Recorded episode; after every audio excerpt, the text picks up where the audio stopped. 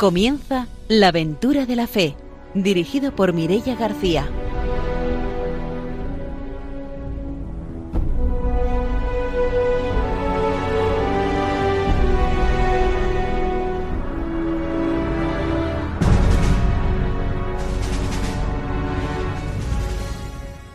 Muy buenas noches, estamos en Radio María, empezamos un nuevo programa de la aventura de la fe. Está con nosotros el padre Arturo García, buenas noches. Muy buenas noches en este tiempo, pues ya de verano, pero acabando el verano, ¿no? Pues muy contento de volver aquí a estos mm, micrófonos de Radio María para animar la misión y a punto punto del mes misionero extraordinario que el Papa ha convocado. Está también con nosotros Ramiro Faulí. Buenas noches.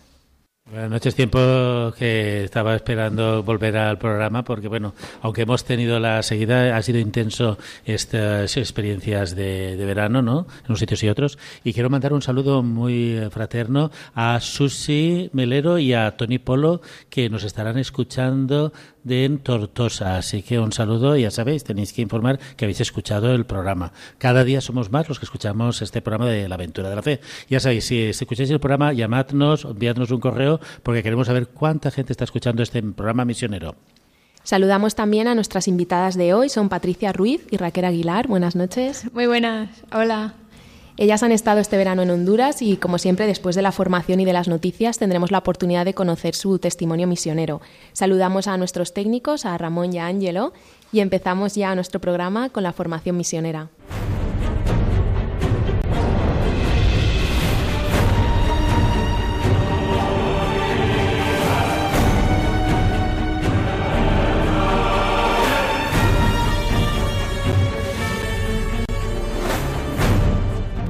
El padre Arturo García nos trae la formación misionera. Muy bien, pues este punto, justamente el 37 de, de la mm, encíclica del Papa sobre las misiones del Papa San Pablo VI, y nos habla de la exclusión de la violencia. La Iglesia no puede aceptar la violencia, sobre todo la fuerza de las armas, incontrolable cuando se desata. Siempre decimos que, que los pistolas, que los armas de fuego las carga el diablo, ¿no? Ni la muerte de quien quiera que sea como camino de liberación, porque sabe que la violencia engendra inexorablemente, o sea, sin lugar a duda, nuevas formas de opresión y de esclavitud, a veces más graves que aquellas de las que se pretende liberar. Os exhortamos, decíamos ya durante nuestro viaje a Colombia, el Papa cuando Pablo VI fue a Colombia, San Pablo VI, a no poner nuestra, vuestra confianza en la violencia ni en la revolución. Esta actitud es contraria al espíritu cristiano incluso puede retardar, en vez de favorecer, la elevación social a la que legítimamente aspiráis. Debemos decir y afirmar que la violencia no es ni cristiana ni evangélica y que los cambios bruscos o violentos de las estructuras serán engañosos, ineficaces en sí mismos y ciertamente no conformes con la dignidad del pueblo. Evidentemente, pues esto es algo que la Iglesia siempre ha tenido claro, ¿no? Y por eso está en contra, pues, de cualquier mm, forma de buscar la justicia social o pues a través de la violencia. Y luego nos habla de la contribución específica de la Iglesia, o sea, qué es lo que específicamente tiene que aportar la Iglesia que no lo aporta, no sé, ni una ONG, como dice el Papa Francisco, ni un gobierno, ni no, qué es lo, lo exclusivo, ¿no? Dicho esto, nos alegramos de que la Iglesia tome una conciencia cada vez más viva de la propia forma, esencialmente evangélica, de colaborar a la liberación de los hombres. ¿Y qué hace? Trata de suscitar cada vez más numerosos cristianos que se dediquen a la liberación de los demás.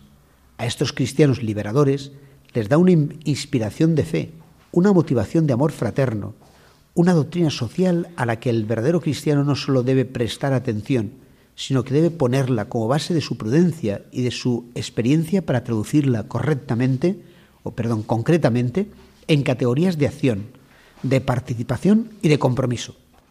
Todo ello sin que se confunda con actitudes tácticas ni con el servicio a un sistema político. Debe caracterizar la acción del cristiano comprometido, ¿eh? estas actitudes. La Iglesia se esfuerza por inserir siempre la lucha cristiana por la liberación en el designio global de la salvación que ella misma anuncia. Todo lo que acabamos de recordar aquí se trató más de una vez en los debates del sínodo. También, también el Papa quiso consagrar a este tema algunas palabras del esclarecimiento en la locución que dirigimos a los padres al final, que el Papa dirigió a los padres al final de la asamblea. Esperamos, dice el Papa, espera, espera el Papa, que todas estas consideraciones puedan ayudar a evitar la ambigüedad que reviste frecuentemente la palabra liberación en las ideologías, los sistemas o los grupos políticos, la liberación que proclama y prepara la evangelización en la que Cristo mismo ha anunciado y dado al hombre con su sacrificio. Claro, es muy distinto pues liberar al pueblo muriendo tú que matando a otro. Entonces digamos que el estilo nuestro es más el de morir uno que el de matar a nadie, ¿no? Y tenemos ejemplos de otras personas como Martin Luther King, cristiano también, ¿no? y también como incluso Gandhi, que no era cristiano, pero que también buscó la liberación del pueblo, pero siempre desde la paz, aunque fuera recibiendo golpes, recibiendo, eh, pero nunca mm, podemos justificar el que se haga una guerrilla, es algo pues como muy tentador, ¿no? Decir, ah, vamos a solucionar con armas, vamos a ser como ellos, pero claro, esto es lo que la Iglesia mm, siempre rechaza, ¿no? Es decir, eh, al final hay una norma fundamental en la moral de la Iglesia y en la acción social de la Iglesia y es que el fin no justifica los medios. Entonces, nunca un medio malo, ilícito, tal, para un fin bueno. No, porque ya está ya como todo perjudicado. ¿no? Y eso, el ejemplo más grande es nuestro Señor Jesucristo y los mártires eh, que han dado la vida a ellos, ¿no? por buscar la libertad, buscar la justicia, buscar. ¿eh? De hecho, bueno, pues ahora mismo Martin Luther King lo asesinaron, a Andy también, ¿no? Y, bueno, y a tantos y tantos cristianos misioneros. Todos los años hay misioneros que mueren, pues porque dicen la verdad, porque molestan, porque entonces, bueno, pues eh, ahí está nuestra, nuestra tarea y nuestra acción. ¿eh? Muy bien, pues todo esto es, no sé si queréis comentar algo vosotras. Sí, a ver, bueno, eh, la verdad es que todo esto que comentabas a mí me recuerda muchísimo a, la situación que se vive en Honduras, ¿no? De, de una, una, violencia tanto directa, de, que se ataca a las personas que se manifiestan o que se se postulan en contra de lo que está haciendo el gobierno, pues eh, se, les, se les mata, se les quita del medio muy rápido. Y las maras, pues por otro lado ni también, hablamos. Claro, Exacto, sí, sí. Se vive una violencia en general tremenda. Vaya, sí, sí. Y pues bueno, hay que trabajar, ¿no? Exactamente. Muy bien. Pues hasta aquí nuestra formación misionera de hoy. Damos paso ahora a las noticias.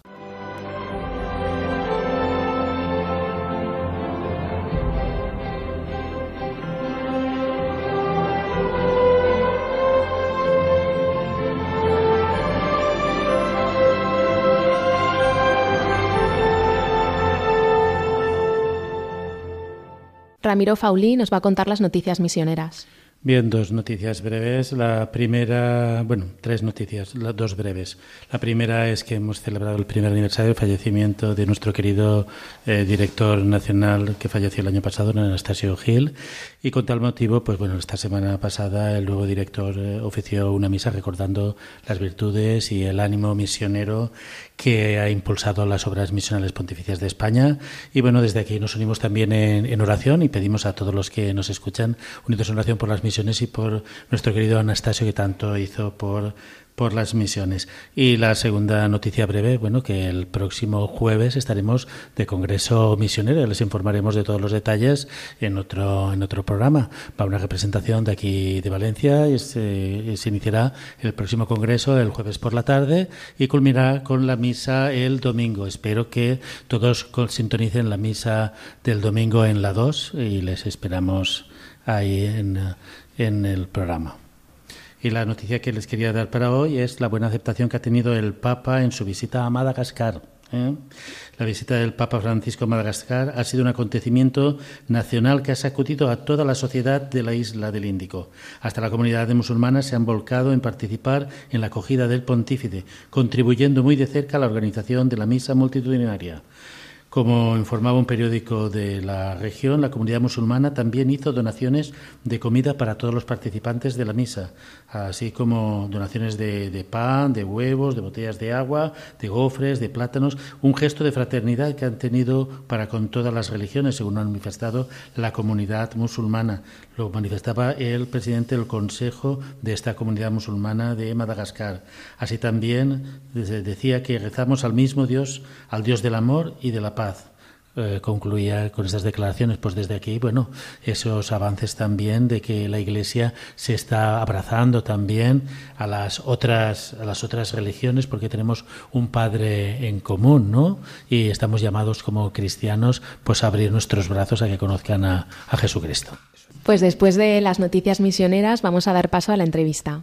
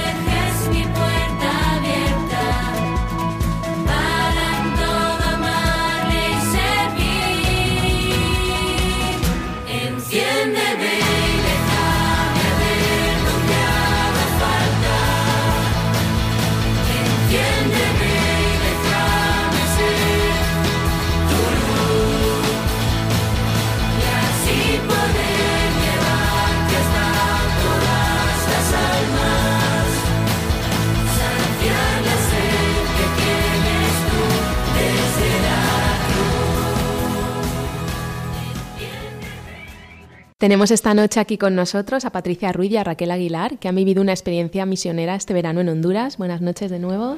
Muy buenas. Bueno, una experiencia en Honduras que no es la primera vez, porque es ya la cuarta vez, el cuarto verano, que estáis por ahí en Honduras. ¿Qué tiene Honduras que os hace repetir? bueno, pues, pues no lo sé. Eh, la verdad es que es una cosa inexplicable. Es que al final, pues eh, de, de, alguna manera haces vínculos ¿no? con, con, las personas que están allí. No es ya tanto conocer una realidad diferente, ¿no? que es un poco en parte lo que nos llamaba cuando fuimos la primera vez, sino que ya pues vas conociendo historias de gente, eh, van cogiendo confianza contigo, eh, cada vez que vas pues te enteras de una historia nueva, de, de, algo que ha vivido una persona que dices, ostras, llevo tres años viniendo y todavía no me había enterado de lo que está pasando esta persona que, que viene todos los domingos a, a la misión, ¿no? Y entonces pues de alguna manera se establece ese vínculo de, amistad y, conforme vas conociendo más realidades, pues vas viendo también más cosas que, que, se pueden hacer allí, ¿no? Y se te van ocurriendo ideas y luego pasamos todo el año, ay, pues se me ha ocurrido que podríamos hacer esto o, Buah, pues he estado hablando por WhatsApp con no sé quién y me ha dicho que le pasa esto y ya, pues al final todos los voluntarios que vamos yendo tenemos un grupo de WhatsApp y, entonces pues me he enterado de que a no sé quién le pasa esto. Entonces, hay pues el siguiente que vaya que lleve, no sé, ropa para bebés, o el siguiente que vaya que lleve material escolar porque están pidiendo. Entonces, pues de alguna manera ese, ese compromiso se va haciendo cada vez más fuerte y, y pues nos va impulsando a, a repetir, porque hay, hay, un montón que hacer. ¿Y cómo es esa misión? O sea, ¿qué es lo que hay misioneras, misioneros, que, que es un poco lo que hacen, que hacéis vosotros? Pues a ver, lo que hacen las hermanas es eh, un poco adaptarse a las necesidades del lugar donde van de misión. Es decir, ellas tienen misiones en diferentes partes del mundo, pero no tiene nada que ver lo que hacen en Tailandia, por ejemplo, a lo que hacen en Honduras, porque la realidad, la cultura, la sociedad es totalmente distinta. Entonces, aquí lo que hacen sobre todo es, o sea, la misión es un poco eh, apagafuegos, digamos. o sea, la gente cuando tiene una necesidad de lo que sea, pues acude un poco a ellas. Entonces, eh, por un poco la, eso, la cultura que viven, eh, tienden a, pues tienen, no tienen mucha esperanza de cómo tirar adelante en ciertas cosas, o sea, no tienen muchos recursos, digamos, entonces cuando surge cualquier problema o cualquier circunstancia, pues acuden a ellas. Entonces, un poco ellas se han adaptado a lo que viven ahí y a sus necesidades concretas. O sea, tra tratan a cada persona individualmente, a cada familia, a cada, pues ellas tienen el colegio y la escuela pública de ahí, o sea, ellas trabajan para esa colonia, digamos. Ahí las, las, actividades va pues desde acompañar a enfermos, eh, atender la catequesis, por supuesto, la, la llevan ellas. Eh, también pues se acercan al colegio y a la escuela, como decía Raquel. Eh, pues eso, atienden también a. Hay mucho problema de alcoholismo en, en la colonia, entonces, pues hay, hay, varias veces que a lo mejor ha venido un hombre, suelen ser hombres con, con este problema y pues le atienden, le acogen. Un poco su carisma es llevar el amor de Dios a, todo el mundo. Entonces, a toda persona que se acerque, pues le acogen y, y le atienden con, como madres, con todo el amor del mundo y con todo el cariño. Sí, ellas además tienen ahí un dispensario médico que ha ido ampliándose conforme han pasado los años. Como cada vez vamos voluntarios diferentes, cada uno desde sus conocimientos desde su profesión, lo que saben, pues han ido un poco aportando. Entonces, en los últimos años el dispensario ha ido creciendo, vienen diferentes profesionales, luego también tienen el comedor social para los niños que no tengan ningún recurso, o sea, un poco pues eso, van adaptándose a la necesidad que va surgiendo. Y quería preguntaros porque claro, es vais de distintos bueno, de distintos grupos, de distintas profesiones, ¿cómo es vuestra adaptación a, a, la marcha normal? Porque claro, las hermanas cuando vosotros os vais, ellas siguen con su trabajo. ¿Cómo es ese proceso de adaptación y después de desenganche de, de, del proceso allí en la misión? Bueno, pues ahí la verdad es que nos dan bastante libertad las hermanas. Entonces, en, en cierta manera, bueno, una, una, de las cosas que nos enganchó cuando fuimos es que eh, los voluntarios cuando vamos allí eh, somos como una hermana más. hombre o mujer. Entonces, eh, pues vivimos un poco en, comunidad, rezamos los laudes con ellas, rezamos las vísperas, hacemos oración comunitaria y, y entonces en ese sentido pues es, es, muy chula la experiencia por eso, porque vivimos como, como si fuéramos misioneras allí. Y lo que pasa es que en, en cuanto a la actividad, eh, las hermanas siempre nos dejan eh, como que llevemos a cabo nuestros propios mini proyectos, ¿no? lo que se puede hacer en un mes, que es muy poquito, pero por ejemplo eh, nos dedicamos a, dar charlas en el, en el, bueno, lo que ellos llaman colegio, que es como nuestro instituto público, pues vamos allí y hacemos charlas de autoestima, de motivación, de valores, de sexualidad, de cualquier cosa de, drogas, todo lo que nos piden un poco en el colegio también y lo que vemos nosotras que, hace falta, pues lo hacemos. Entonces, eso, por ejemplo, es una actividad que las hermanas no dan abasto, ellas no, pueden hacer eso de normal. Entonces, pues nos van confiando como, pues eso, mini, mini proyectos o cositas que podemos hacer en, un mes, eh, pues es a lo que nos dedicamos. Y vosotras, eh, que habéis, tú creo que has repetido varias veces, ¿no? Mm.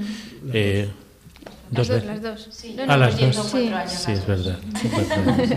pues bueno, disculpa, como es la que más conozco, por, eh, tengo más trato, un poco en, en, esta marcha que vosotros vais viendo, eh, ¿cómo percibís la, la, comunidad donde vais? ¿no? Porque, claro, Honduras es un país donde hay mucha violencia, ¿no? Y, y sobre todo la situación de la juventud y de la infancia, pues parece que ha ido deteriorándose últimamente, ¿no?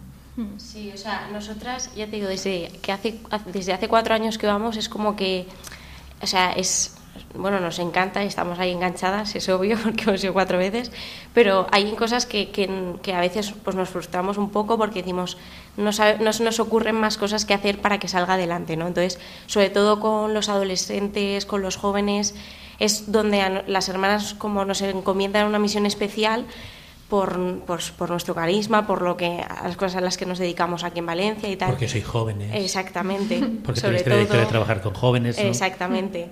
Por todos esos motivos es como que estamos ahí un poco eh, direccionadas en ese sentido. Y es un poco complicado porque la situación que tienen allí es los jóvenes, en cuanto empiezan a trabajar, eh, los horarios son brutales. O sea, ellos igual se van a las 5 de la mañana y llegan a las 5 de la tarde, a las 7, a las 6, a las 8, entonces trabajan incluso más de 12 horas. Eso hace que no se puedan implicar en ninguna actividad de la parroquia ni en ninguna acción social. O, o sea, nada, no, no hay un, un, seguimiento, no hay una constancia, pero porque tampoco se la permiten. Entonces es un poco complicado, pues, pues eso, intentar animarles en ese sentido. Y luego con los jóvenes, pues es un poco igual, o sea, no hay mucho seguimiento, los adolescentes quiero decir, no hay mucho seguimiento con ellos. Por eso nosotras vamos al colegio, por ejemplo, a lo que sería el instituto, e intentamos, bueno, ya nos conocen y demás, y entonces ya hay una relación especial, pero ellos, la realidad es que tampoco tienen, o sea, ya no es que no haya seguimiento desde, desde la iglesia porque cueste mucho, pero a nivel institucional tampoco, o sea, es bastante pobre en ese sentido. Pero bueno, se van haciendo acciones pequeñitas que a veces van surgiendo, ¿no? Pues empezamos a introducirles en el coro, por ejemplo, que es una cosa pequeña, y sale adelante porque ellos, aunque sean dos o tres, pues se motivan con eso. Así cada uno vamos viendo, no sé, dónde, dónde se puede. Sí, en general en el país eh, se vive una, una o sea, es un como un desastre, no tiene otra palabra para mí. Eh, pero es a todos los niveles. O sea, la pobreza de, Honduras es una pobreza integral, digamos. es una pobreza material porque los recursos es un país súper rico, tiene de todo, una naturaleza exuberante, unos recursos minerales, unos recursos geológicos bestiales pero están fatalmente gestionados, porque la corrupción es a todos los niveles, el, bueno, el gobierno ni hablamos, entonces eh, es una pena porque con todo lo que podría ser Honduras es un, pues eso, un desastre. Y entonces eso crea en, la gente mm, una, una sensación de desesperanza, de impotencia, de de no poder hacer nada porque, porque hay tantísima violencia, como, como decíamos con el padre Arturo, y, tanta, tanto mal a su alrededor que, que la gente realmente... A mí hay, hay eh, amigos que tengo que, que, han ido a África a hacer voluntariados y me, y me, dicen, es que la gente no tiene nada, pero, pero es muy feliz. ¿no? Y, y, son muy pobres, pero, pero luego están bailando. En Honduras no. En Honduras la gente no es feliz. Eh, están tristes, están desesperanzados, están, eh, pues eso, como, como castrados en su humanidad, están totalmente, pues eso, despreciados. Entonces eso les hace sentir mal y hay muchísimos suicidios y, y mucha es pobreza a todos los niveles, es tanto material como espiritual, que eso no sé si en, en otros sitios eh, se da esa situación, pero en Honduras realmente es, es tremendo lo que, lo que viven. Que también habrá una gran población que emigrará en busca de perspectivas al norte, no sé si a los Estados Unidos, no sé si de allí en el municipio, si es pequeño, se, se da esto o no se da. Muchísimo, además. O sea, este año, bueno, estuvimos intentando, bueno, yo personalmente intenté contactar porque nos dimos cuenta, ya te digo, después de cuatro años, ¿eh? que la, nosotros estamos como en una zona semirural, entonces hay zonas más rurales todavía que es, todavía pues hay más pobreza y luego las zonas un poco más urbanas. Pues nos dimos cuenta que la zona urbana, digamos, más cercana, que está a 10-15 minutos en coche, hay un centro de, de migrantes que lo llevan unas hermanas brasileñas y lo que se dedican ahí es un poco a recoger y atender digamos, en, o sea, urgentemente, ¿no? O sea, en la situación de crisis, a las personas que vienen deportadas eh, con aviones. O sea, y ellas, mmm, un poco intentando a ver cómo podíamos ayudarles, nos dijeron que a la semana, solo allí a La Lima, que es una, un pequeño municipio, llegan entre 7 y 10 vuelos semanales. O sea, una barbaridad. Y todo eso, claro, ellos lo acogen, intentan un poco hacerles un mínimo apoyo psicológico, espiritual, darles algo de comer, pero claro, muchos vienen pues con amputaciones de extremidades, o sea, lo que se ve ahí es fuerte. No hemos tenido al final la oportunidad de, de poder participar porque pues un poco lo que hacemos en la colonia nos absorbe tanto que, que no nos lo ha permitido, pero, pero bueno, ha sido ya enriquecedor conocer que hay gente que se dedica a eso y, y, saber la cantidad de personas que llegan a un pequeño municipio. Es verdad que estamos cerca del aeropuerto, entonces es como ellas están ahí situadas porque a 20 minutos está el aeropuerto, pero es impresionante saber que viene tantísima gente, o sea, aviones cargados de gente tan, prácticamente todos los días. Que es el aeropuerto de San Pedro Sula. Sí, ah, sí, exacto. Y aprende una colonia, entonces, es decir, porque las hermanas iban también como, en fin, atienden también otras poblaciones, ¿no? ¿Qué atención dan esas poblaciones, las hermanas? En los, en los campos, ¿no? Sí, o sea, en la, las zonas ellas tienen, digamos que asociada a esa colonia, por decirlo de alguna manera, hay cinco aldeas que ellos llaman los campos. Entonces son zonas pues son muchísimo más rurales donde, donde la pobreza material es más extrema y bueno y, y, y, bueno y en relación pues la pobreza espiritual de valores y demás va un poco a la par. Entonces ellas lo que hacen allí es eh, dan catequesis, van una vez a la semana para Qué dar bueno. catequesis a los niños y luego ahí eh, una cosa que funciona muy bien es que hacen las comunidades de base, de base. entonces hacen los grupos y pues eso, intentan un poco llevarlo adelante. Las comunidades de bases al final es un momento de compartir una pequeñita reflexión sobre algún texto y un poco así, lo que lo, que lo va marcando la diócesis. Y eso el problema es que van una vez a la semana, pero bueno, siempre surgen cosas, a veces no pueden ir. Luego si llueve mucho las carreteras inundan porque las infraestructuras son horribles, entonces, o sea, es muy probable en cuanto llueve, bueno, llueve allí es que si llueve llueve bastante, pero bueno, que en cuanto llueve ya no te puedes arriesgar a ir a, allí, porque igual sí, te quedas a mitad. son continuas eh, gotas de frías. frías ¿no? sí, sí. Y tienen, Aquí nos asustamos y allí es. Estamos, es ¿Y tienen misa allí alguna vez? ¿Tienen la Eucaristía o las hermanas se hacen a lo mejor celebración de la palabra si no hay.? Bueno, a ver, ahí es que la, el, el, número de sacerdotes que atiende a, a, una población, pues no sé de cuánto será, pero una población enorme está asistida por tres sacerdotes. Entonces, la Eucaristía como tal eh, a los campos solo llega una vez al mes si uh -huh. no pasa algo como que llueve un montón y entonces no las carreteras puede. están inundadas o, o cosas sí. así. Lo que sí que hacen las hermanas es eh, las celebraciones de la palabra semanalmente. Uh -huh. Entonces, para eso eh, hay un, un, equipo de delegados de la palabra que son, uh -huh. bueno, podría ser parecido a, a los ministros extraordinarios de la comunión que tenemos aquí, solo que ellos no llevan la comunión porque la gente no ha tomado la primera comunión todavía. Ah.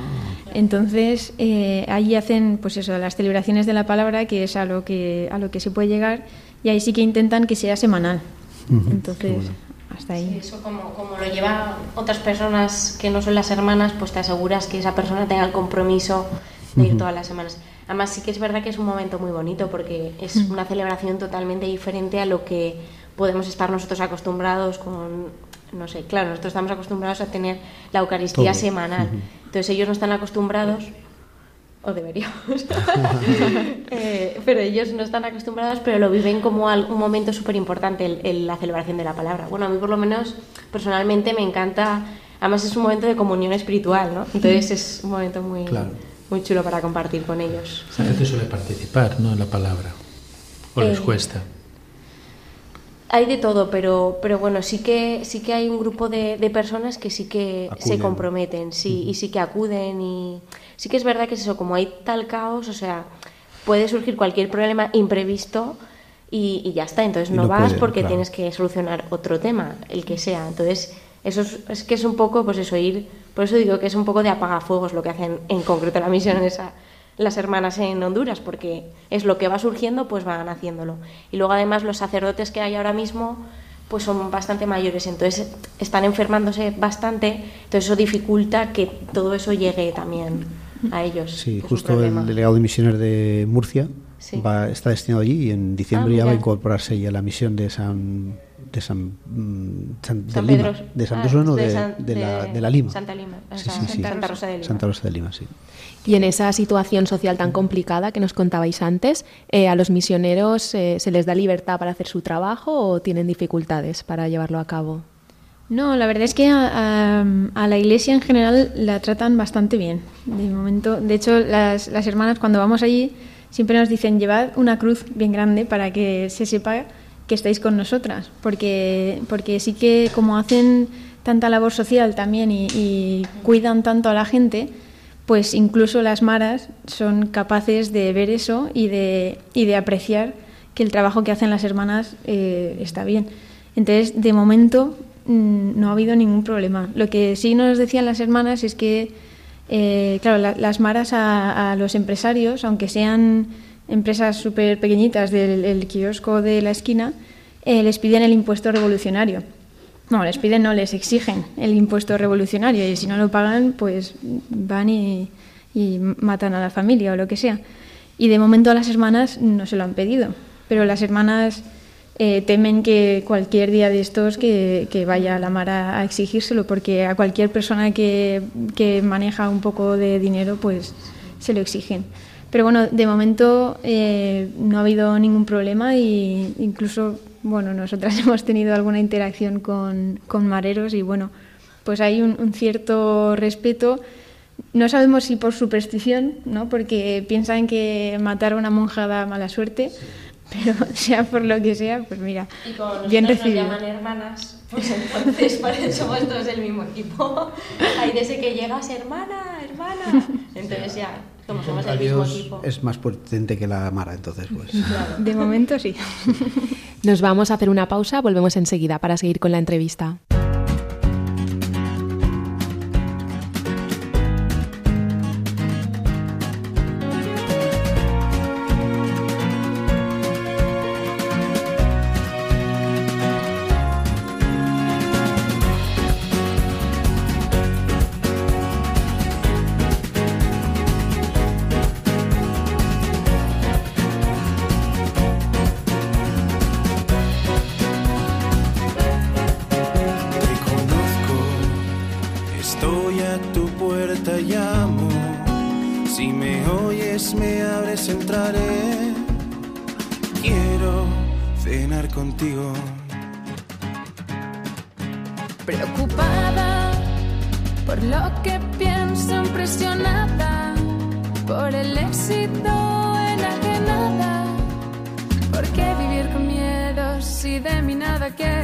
see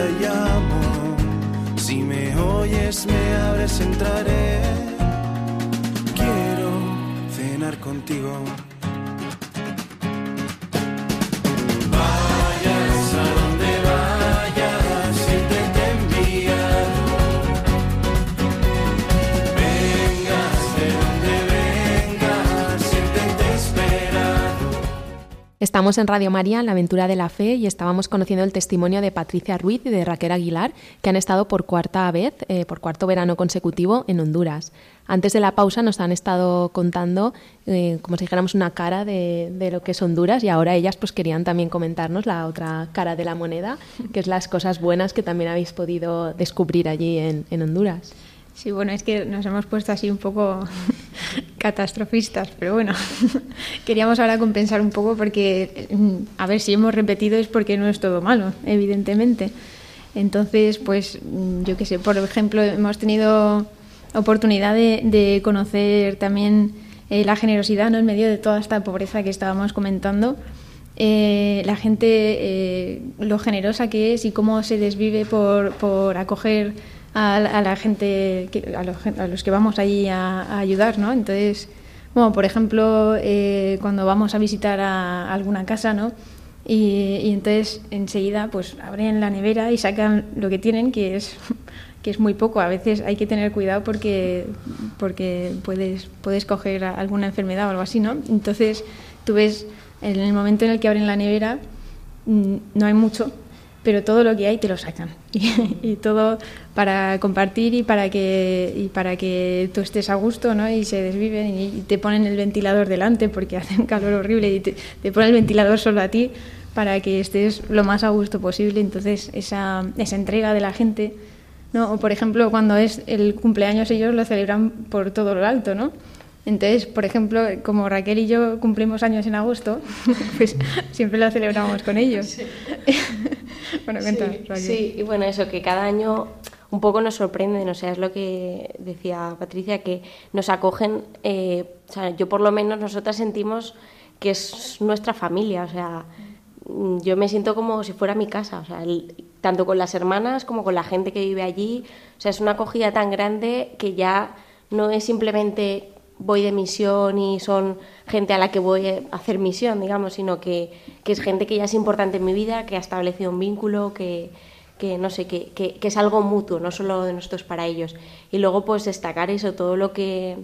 O sea, a mí me sorprende mucho lo que decía Patricia de que nos, nos dan todo lo que tienen, o sea, mm, celebran un cumpleaños o hacen cualquier celebración y nos invitan y, y para ellos darnos de comer a nosotros es mucho, o sea, darnos un pollo frito con tajadas es mucho dinero y mucho gasto, mucha inversión y es que ellos no te dejan irte sin comer, sin tener el ventilador justo a tu lado cuando se están muriendo ellos también de calor.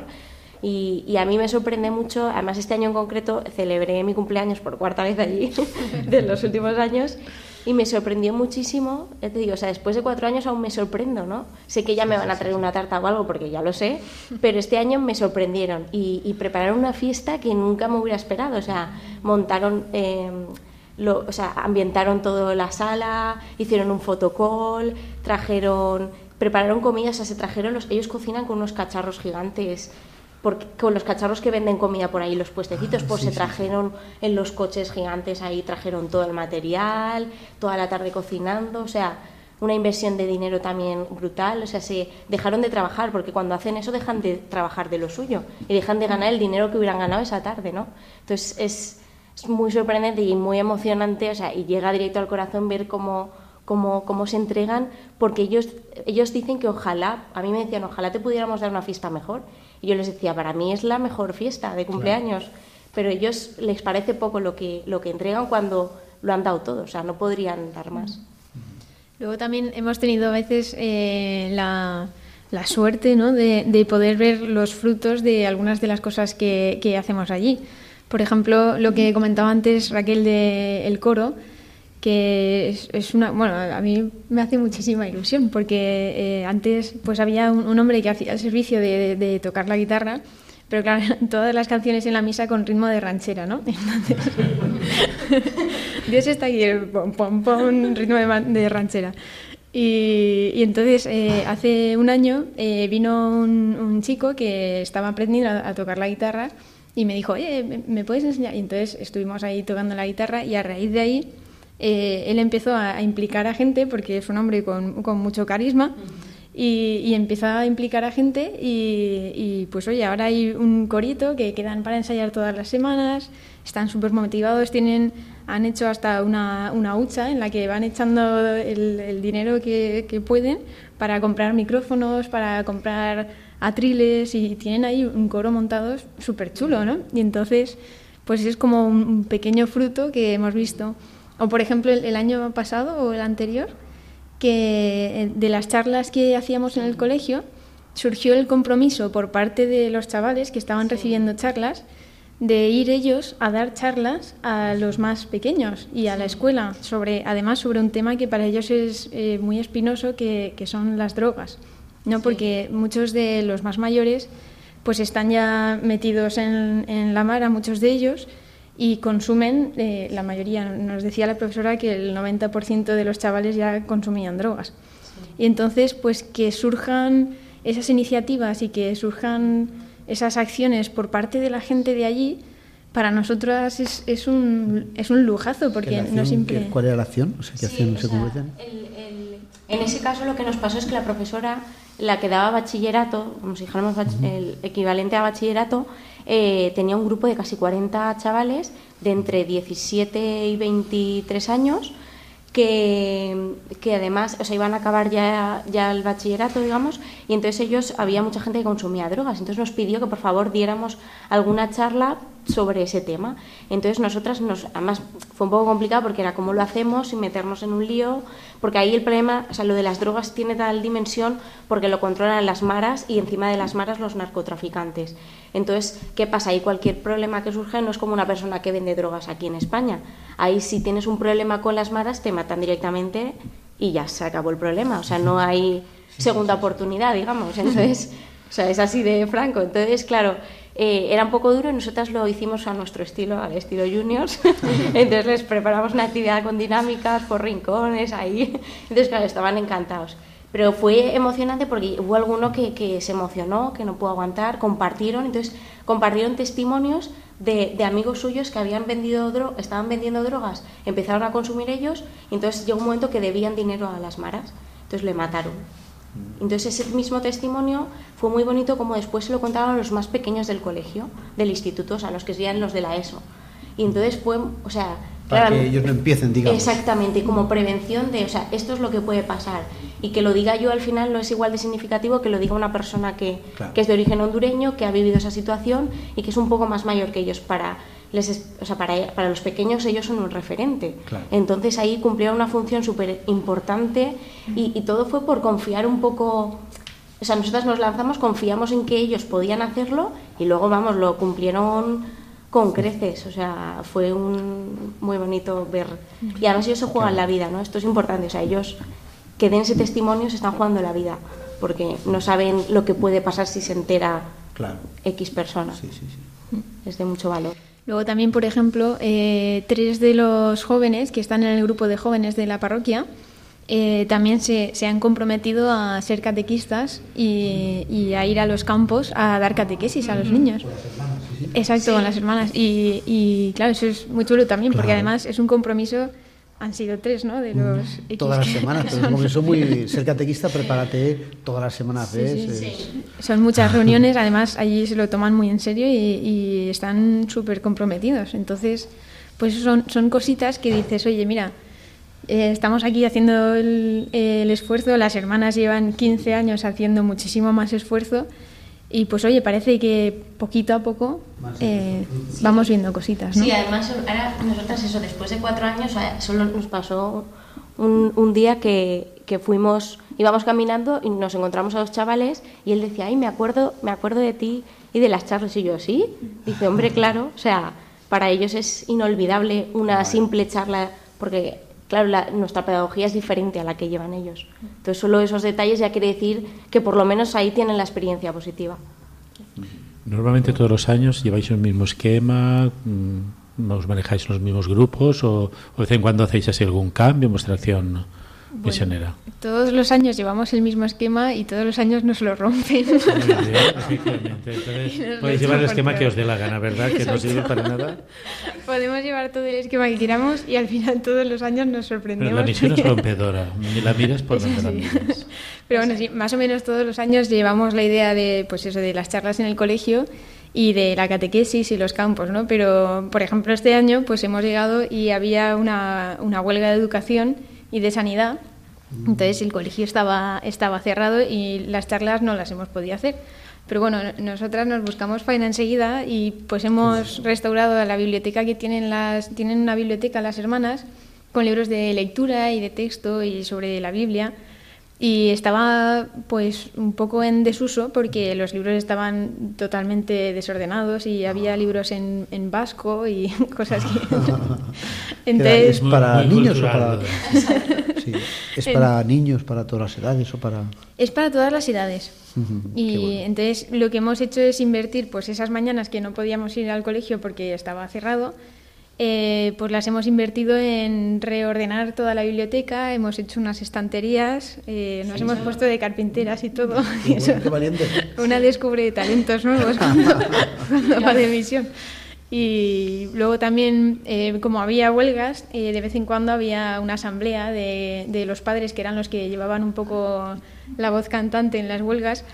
Y pues tuvimos la oportunidad de ir a una asamblea y de, bueno, y de, y de alucinar con, con aquello. Sí, Pero bueno, sí. Sí, es que es un poco dramático. ese- o sea, es- por, el, por el mismo caos a la hora de organizarse. O sea, porque no es que digan cosas incoherentes todo el rato. Había gente que hablaba bien, pero no, no, no sabían llegar al punto común, ¿no? Entonces era muy complicado. Pero bueno, ya pues eso, el hecho de estar ahí tanto tiempo nos permite poder vivir esas cosas, ver esa realidad.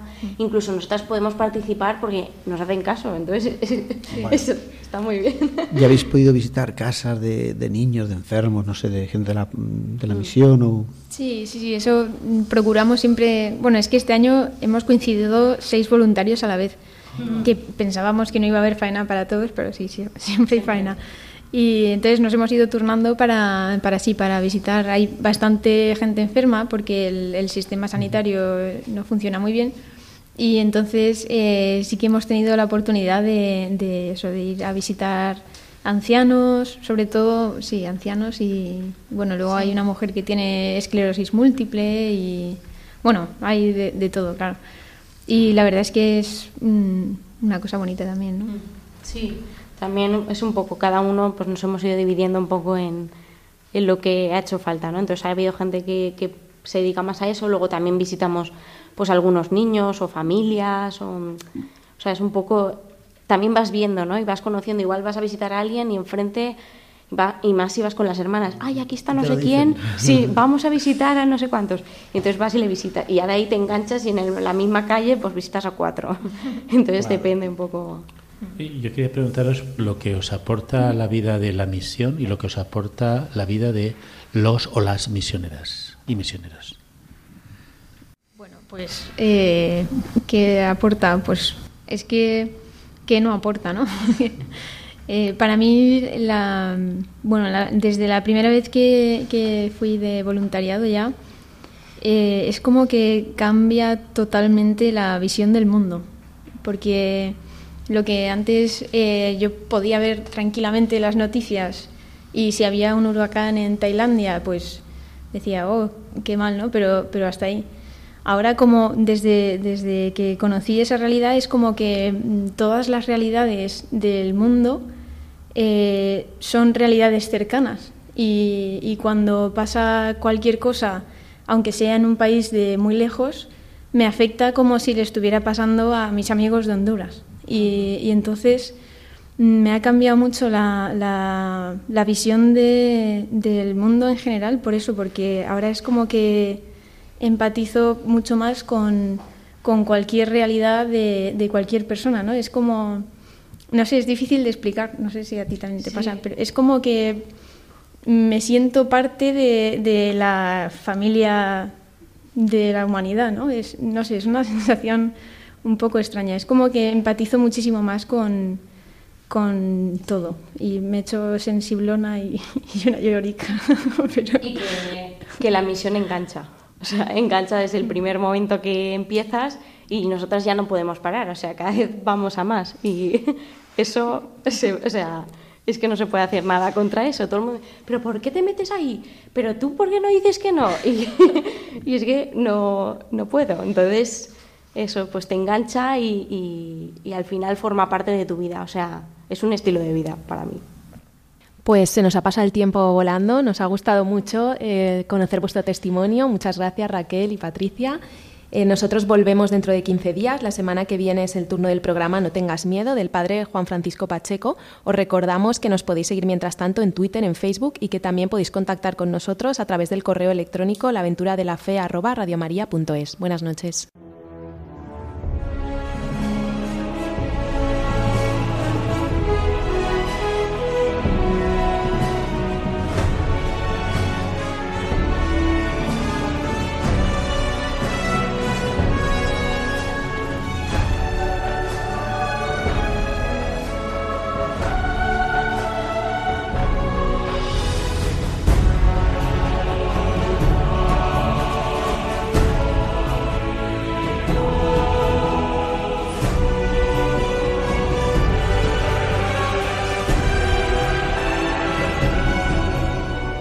Han escuchado en Radio María La aventura de la fe, dirigido por Mireia García.